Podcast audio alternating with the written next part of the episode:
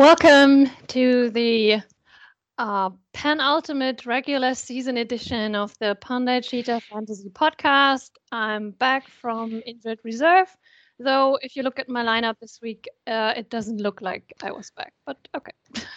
and we decided that uh, we would play you right away and not wait the week and see your performance and so we have trust in your performance well thank you.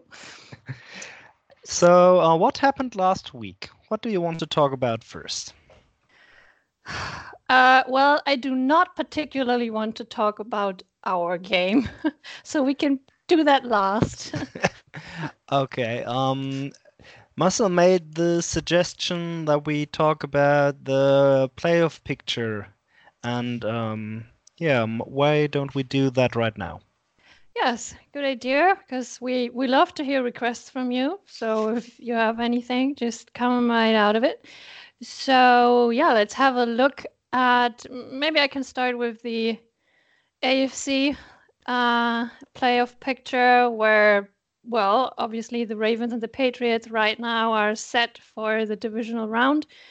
And I think the Chiefs and the Texans or the Bills, depending on the matchup, will probably emerge from the wildcard round. I don't really think it matters if it's the Texans or the Bills or whatever, because I would think they are going to be kicked out in the divisional round anyway. So I guess the important question is who gets to play the Chiefs, the Ravens, or the Patriots? Although either way, I think both of them. I'm Sorry, Moni. I think both of them would be able to handle the Chiefs, and then we'll get the Ravens Patriots championship game. Of course, I admit to a certain bias. Well, no surprise there, that the Patriots would make it to the championship game. Um, but uh, yeah, I guess this week's week's game, Pats Chiefs, will be telling a lot about uh, whether we're going to see Pats Ravens or Chiefs Ravens in the championship. But I'm going Pats Ravens. Well, I'm with you on the Chiefs. They just lost another offensive weapon in their running backs. And I mean, they're not bad, but they're definitely not in the same shape they were last year. But I think my mostly unbiased opinion of the AFC, the Ravens have the more well-rounded team. I mean, um, their quarterback is up and coming, and Brady is finally showing some signs of age. And also, the Ravens' defense is trending up, and the Patriots' defense is trending down. So, I would say it wouldn't. I wouldn't be surprised if the Ravens take the AFC title or the the semifinal title and face the the Chiefs, right?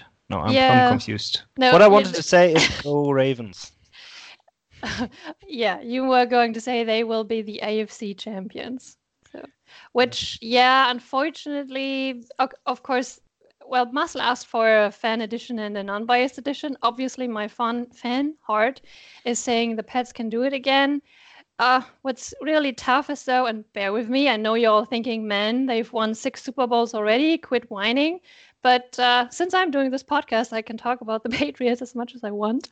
And they do have the best defense they ever had, maybe the best defense ever. And we all know defense wins championships. So, but unfortunately, the offense, it's just not clicking. We have no receivers who are not named Jules and we miss uh, Gronkowski so badly. And there was just this last game against the Texans. It was so terribly frustrating. There was no separation. I'm going to protect Tom Brady here a little bit. Yes, he's getting older, but it's not his fault. They were just, there was just nowhere to throw the ball to. So you can be the greatest quarterback in the whole world. Doesn't matter if no one catches your balls. So uh, I mean, he he's a great player, and, and everybody knows it. Um, it's just, I think the the Ravens have a very special team this year, and if I'm being honest, uh, it would be a nice uh, change of pace to see another team. Yeah, I can totally see where you're coming from there. And this week was important because the Ravens won and the Patriots lost. So now first seed is going to the Ravens. Of course, could change, but I think they're going to keep the first seed since they won against the Patriots.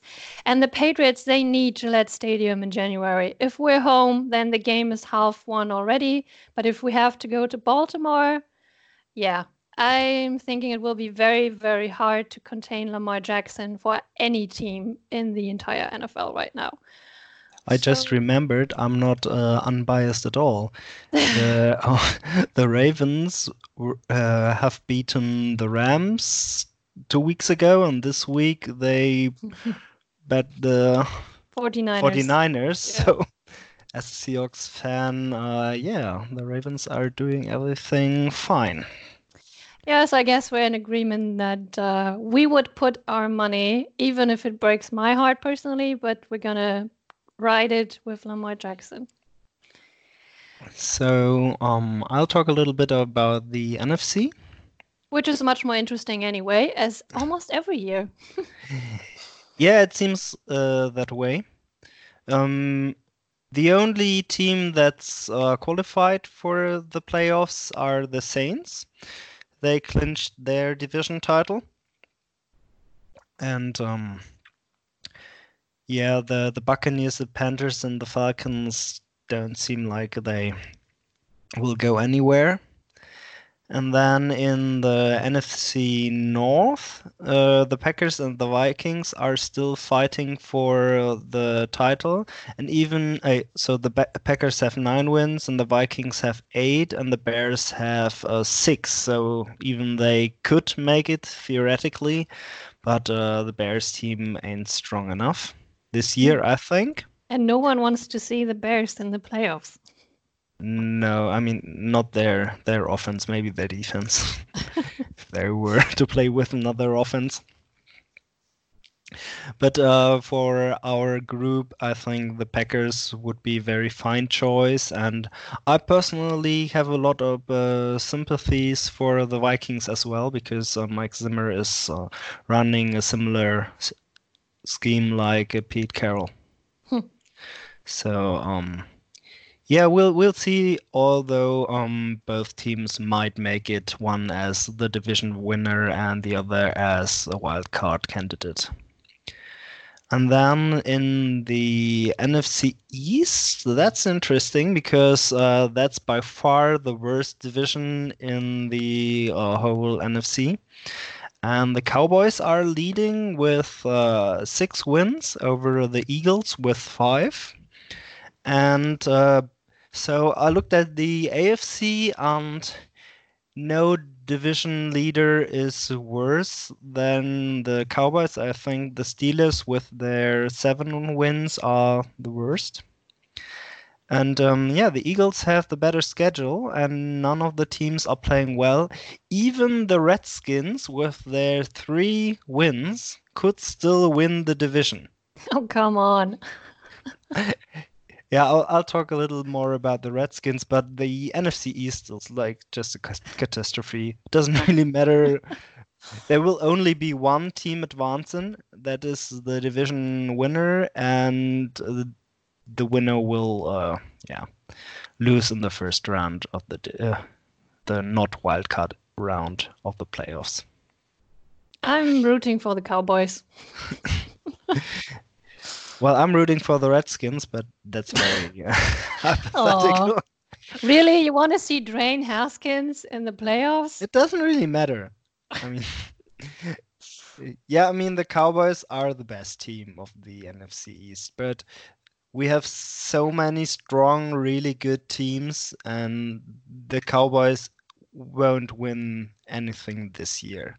I mean, as a Patriots fan, you could hope that by some miracle the Cowboys win the NFC no. so that you could have your next Super Bowl.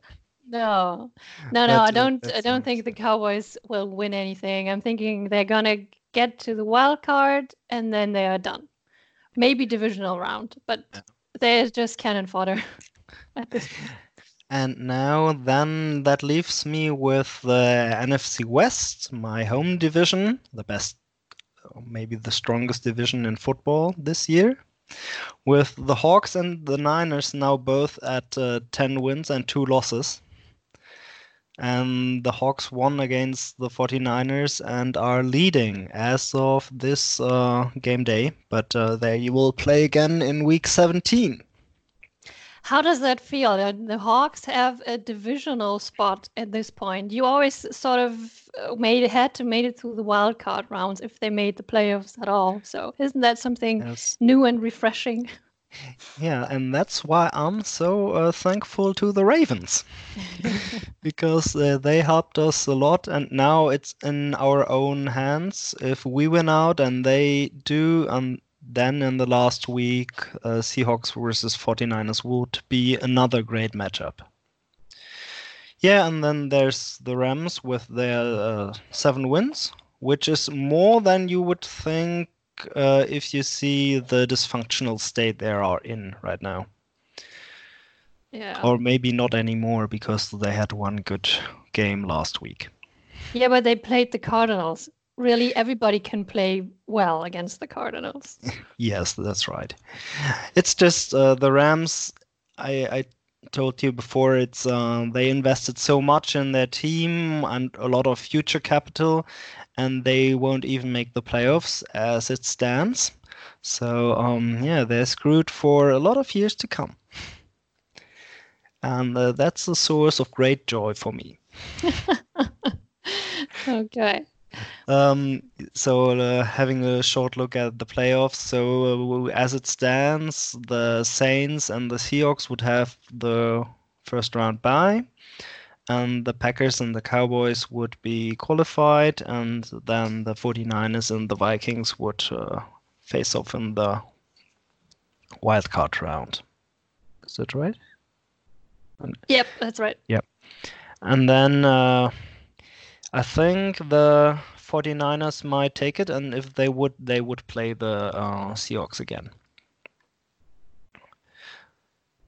And yeah, so much for the playoff picture. That was fun talking about it, but now maybe we should. Uh... Yeah, but you haven't really given us, a, or neither one of us actually, because we were waiting for the NFC side. We were supposed to so, make um, Super Bowl picks. So who's gonna okay, win um, the NFC? Well, what I can say for sure is the Cowboys won't take it.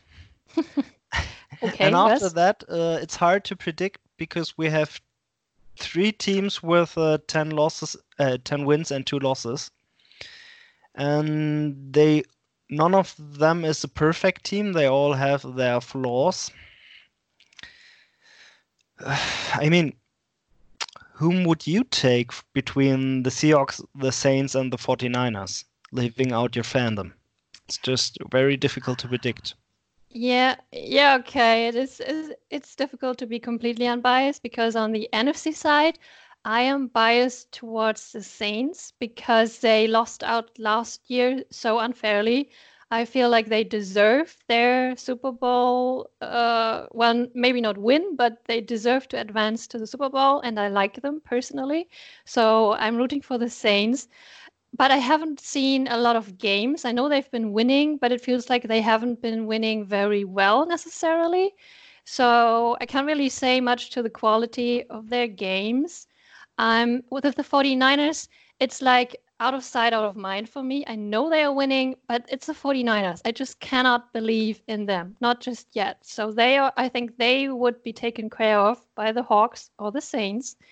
And the Packers, I we've talked about them before. They kind of seem they struggled on offense a little bit like the Patriots. So as much as my fan pick might be the Brady Rodgers Super Bowl just because we could, and maybe because Marcel would not fall asleep on me this time if we were to watch the game together. but unfortunately, I feel like both offenses are not strong enough to make that happen. So I guess my unbiased pick would be between the Saints and the Seahawks. The Seahawks are delivering great games, but they also feel like a heartbreak team. Like they could lose out on the final seconds. So I would say Ravens Saints is going to be this year's Super Bowl. And of course, I'm rooting for the Seahawks. I mean, that's no surprise. But um, yeah, they really put it together the last weeks. Uh, the defense is playing a lot better, and uh, they made the right move to uh, get Josh Gordon, who's also working in our offense. So, I mean, maybe I'm blinded and I see only uh, rosy Seahawks through the rosy Seahawks glasses, but the the Saints and the 49ers are also contenders. I just don't know, but I'm I'm happy that we have so many really good teams in the playoffs this, uh, this year. It looks very exciting, especially the NFC picture. Yeah. And hey, how about a Patriots Seahawks rematch for the Super Bowl? uh, well, technically, we all already had the rematch against the Patriots. I mean, it was a regular season game, but a very good Yeah. one at that. Yeah, but regular season, come on. No, I mean, we already played in the Super Bowl against the Patriots, and okay, that would be a great matchup, but I would love to play the Ravens. I think that would be really exciting. yeah, okay. Fine. I cannot sell anybody on the Patriots. I understand that. But I'm just saying, it, I think it would be a nice rematch because it was a very, very exciting Super Bowl. Of course, Lamar Jackson would probably be exciting as well, but well, Um, Okay. I, I wouldn't complain. Anyway. no, I guess you wouldn't complain anyway, as long as the Seahawks get to the Super Bowl. Yes. And uh, yeah, I would love it if the Redskins made the playoffs. You want to make With- a bet on that? You know, Mm. but but they if they had like seven wins and made it to the playoffs, that would be hilarious. It, it would be. It would also be a little bit unfair for the team who gets to play them in the wildcard round. Yeah, you say that, but then they win. And Okay, no, let's let's quit. Yeah, let's let's go to our matchups. Let's so, go um, to the game that was the only game that was actually decided Monday morning without the Hawks Vikings game, namely Matthias and Chris's. Yeah, uh, I dubbed this one the Robot Revolution. Okay. Um, yeah, I told you that his team was dangerous. Mm, chances were they um they didn't uh, perform against me, but poor Matthias got the whole wrath of the robots. Yeah, it's unfortunate for him that Chris delivered his strongest performance of the year, and once again with an inactive player in his lineup. Yeah, that's I mean both of them had the number one and number two performances of the week, so Matthias' team did pretty well. Uh, it was just an outlier game for Chris. Yeah, I mean, Brady and James White, they aired it out in the final quarter when the Texans felt like they had the game in the bag, and so they piled on points for nothing. Yeah, they got 27 and nearly 30 points in a loss. Yep. But yeah, we'll take it in many way. And uh, Chris played with eight players, so it's uh, even more impressive. Yeah, of course, it helped that he had the Rams defense who just went off on the Cardinals.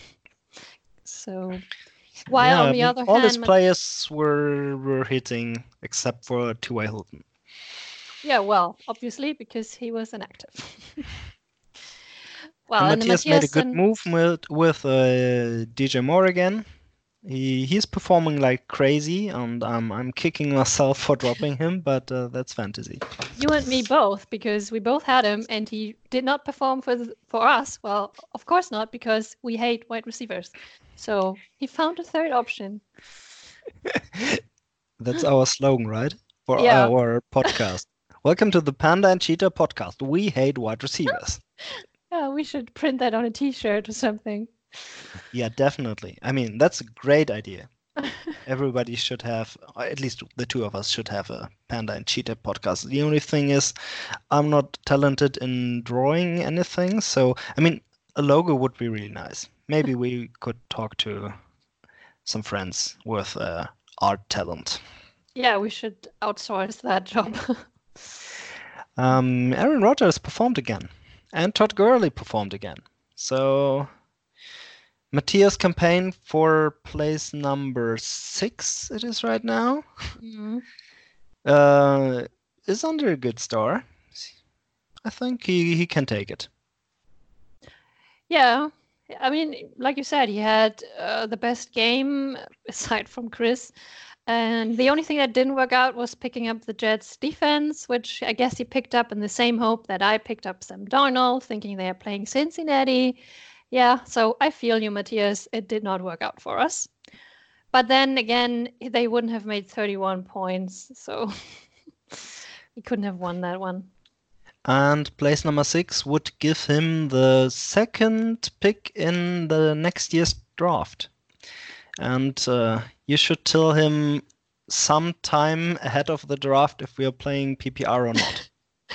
Yes, I, I will do that. Or rather, I will tell him not to use the NFL uh, fantasy website unless we're doing full PPR. well, so unfortunately. I mean, that's a mistake you do once, and uh, you can laugh about it later, but uh, a lesson is learned, I think. I think so too. Yeah, and so Chris, uh, and for he battled his way out of the last spot once again, but uh, we'll see. Marcel can get it back. Yeah, um, next week, Marcel can uh, restore his honor and uh, take the seventh uh, spot again, and I really hope that happens. Yeah, so maybe let's go to a Marcel's game against the Snow Leopards, managed by Mooney, who had another mediocre week. Uh, this one I have no fancy name. Oh, Just couldn't think of anything, but uh, maybe I can come uh, with one name live on air. Uh, well, when we're talking about it, yep. Well, it's just both of them didn't have the most impressive performances. Again, on Mooney's side, Deshaun Watson performed. McCaffrey sort of performed. but not for his standards. That's uh, ten points or something. That's that's not good enough. And uh, most interesting for me was uh, Mooney picked up Robert Woods, who was yeah. dropped by me and dropped by her, I think. Yes. Me. She was And uh, yeah, this week he performed. And the th- the question is, will this keep happening, or was it a Cardinals thing? I think it, it, the it was a Cardinals thing as far as the explosion of points is concerned. Maybe he'll get back to uh, well, if you get 10 points, you're happy, sort of happy with your wide receiver. So I guess maybe the Rams could get back to that, but he's not going to go off like this again unless they're playing the Cardinals one more time. Another fun fact: um, she only has 15 points on her bench, and that is with at least uh, six of her seven players actually playing. That's impressive. She got nearly no points on her bench and played the absolute best players she could. That is impressive, especially if you think that one of my players on the bench, every every player on my bench really has more than 15 points this week. So, uh, yeah, well done, Mooney. So, um, yeah, how about you wanted to talk about our game last? So let's go to the big decider, uh, which is, of course, Snow Owls against Badgers. And Yeah. after winning against the Badgers, the Snow Owls are safely into the playoffs. Congratulations.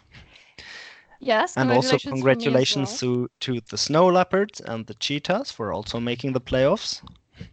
Thank you. Congratulations to you too, I guess, for being the regular season champion. No one will take that away from you. Yes, that feels really nice, and it's a first for me as well.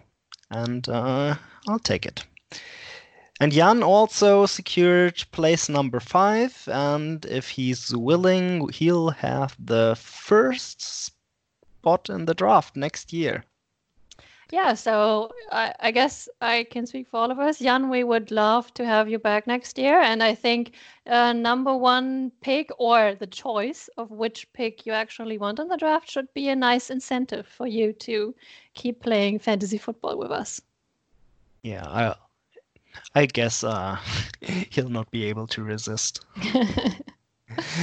um, if you are looking at the game, there are there any players that uh, jump to mind you really want to talk about? Maybe uh, Julio Jones. Yeah, in a bad way, yes. Uh, Dishla got kind of lucky because uh, uh, that she pulled off the win, even though Julio was inactive in her lineup with zero points, obviously. And uh, yeah, I guess I mean, Matt Ryan only has five more points than her kicker. So this kind of goes to show what kind of a week we were all having, other than Chris.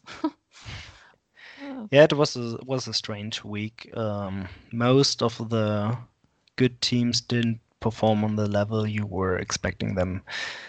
If you look at uh, Drew Brees and Michael Thomas's numbers, they were playing Atlanta of all teams. Yeah, that's a that's a huge disappointment. And also the Gertz uh, was uh, going to be uh, oh, he wasn't going to play and then in the last second he was playing but uh, it didn't amount to much. No i'm i'm guessing jan is pretty unhappy with drafting Zach Ertz this year as tight end. He never really delivered what i guess you were hoping to get from the name value anyway but still, uh, Derrick Henry was a really, really good pick. We said it before, and he performed again. Yep. But Jan also picked up the Eagles in the hope of exploiting Miami, as we try to do every week. But the Eagles went ahead and lost the game. There were a lot of bad defense performances this week. Yeah, I tell mean, me about it. Patriots and the 49ers weren't good. The Bears. The Panthers. Yeah. mm-hmm. Shall we jump to our game finally? Yeah, let's do it. I guess we have to. And if I don't know, you probably have a title, but I guess my title would be the one where I show you how not to play fantasy football, or the one where I get punched in the face six times. I think those were pretty beautiful. Um, uh, I called it uh, the lucky streak. For you, maybe. Because my performance wasn't stellar either. no, it but wasn't. Um, to be successful, you have to put in the work and also get lucky. And uh, lucky I did get. The funny thing is, I thought I would put in the work. I thought I would get cute and do something. I dropped Wentz because he didn't look good last week. I got outside help because that's what I should have done the week before. And now this week I did. So then I picked up Sam Darnold. And then what happened? Prescott dropped 26 points on my bench. Wentz dropped 27 points on the waiver wire, and Darnold, the little punk, decided that after three weeks of playing great football, oh well, now he was done. Now he couldn't even get 15 I mean, points. he was playing the Bengals, so. yeah, exactly. He was playing the Bengals. But, oh, yay. And then um, this week, today, with the Monday game, I thought, hmm, maybe I'm smart. I'm benching Carson and Penny, and look what the split will be like this week because I don't know because I can. And then, haha, it doesn't matter. You, I could have started either one. I could have flipped a coin and I would have won the game. Actually, I could have done anything else than what I did and I would have won the game. So really, doesn't matter. Um, yeah, what what I found interesting with your team is that uh, Dalvin Cook got hurt, and but you have the replacement. But also, Chris Carson had a concussion, but you also have the replacement. so it would it could have been a really terrible week for you, not only getting the loss but also losing some players. But uh, and very wise, uh, yeah, foresight. You got Carson and Penny already, uh, Penny and Mattison already. Yeah, I mean, I, have had Mattison all year because Cook is an injury-prone player, and so I kind of feel vindicated now. In if Dalvin Cook does not play, on the other hand, obviously I do want him to play because he's a great player, but yeah, handcuffs kind of if you keep them on your bench all season and you never use them, it's uh, uh, kind of wasted a wasted spot on your roster. But let me tell you about smart decisions. I mean, I had some of my own. I benched Devante Parker with his 28 points. That yes, felt really you. great. great. I also dropped the Saints defense. They made 22 points. and uh, I played George Kittle instead of uh, Jared Cook. That was also great. I mean, the only thing I'm really proud of is um, I played the Redskins. yeah, I was going to ask you, did you do that just because I was playing the Panthers, or did you actually I, like the matchup? I, I actually liked the matchup. I uh, did some uh, table calculations, and uh, I thought that the Redskins against the Panthers was a very good matchup. But um, I was also nervous because the expert consensus was that the Redskins would be the 22nd best defense this week. Yeah, in the end, uh, I was right, and the Redskins performed. So um, that might have been one of the, the best decisions I made on my own against the split, and I was right. And also, uh, going for style points now. Last week playing a Dolphins player, this week playing a Redskins player, and also playing Le'Veon Bell every week, who's a Jets player. yeah. Yeah. Okay. I mean, no, the, that the last part was obviously a joke, but um, yeah, with the Redskins, I was quite happy. Yeah, sometimes you do have to be brave. Although when I tried it this week, I was it didn't work. It was brave enough to bench the Patriots against the Texans and pick up well some other defense and the worst thing possible happened because i i could have lived with the pats making 30 points on my bench if the pats had won the freaking game or alternatively obviously if the panthers had gone off with plus 10 points, proving my decision right. But neither one of those things happened. The Pats lost, they did nothing, and the Panthers did nothing either. So this week was just, yeah, all wrong. But I guess we should stop whining because we're both in the playoffs, and all of this is just window dressing. Exactly. And um, if we're looking at the league, the picture right now is well,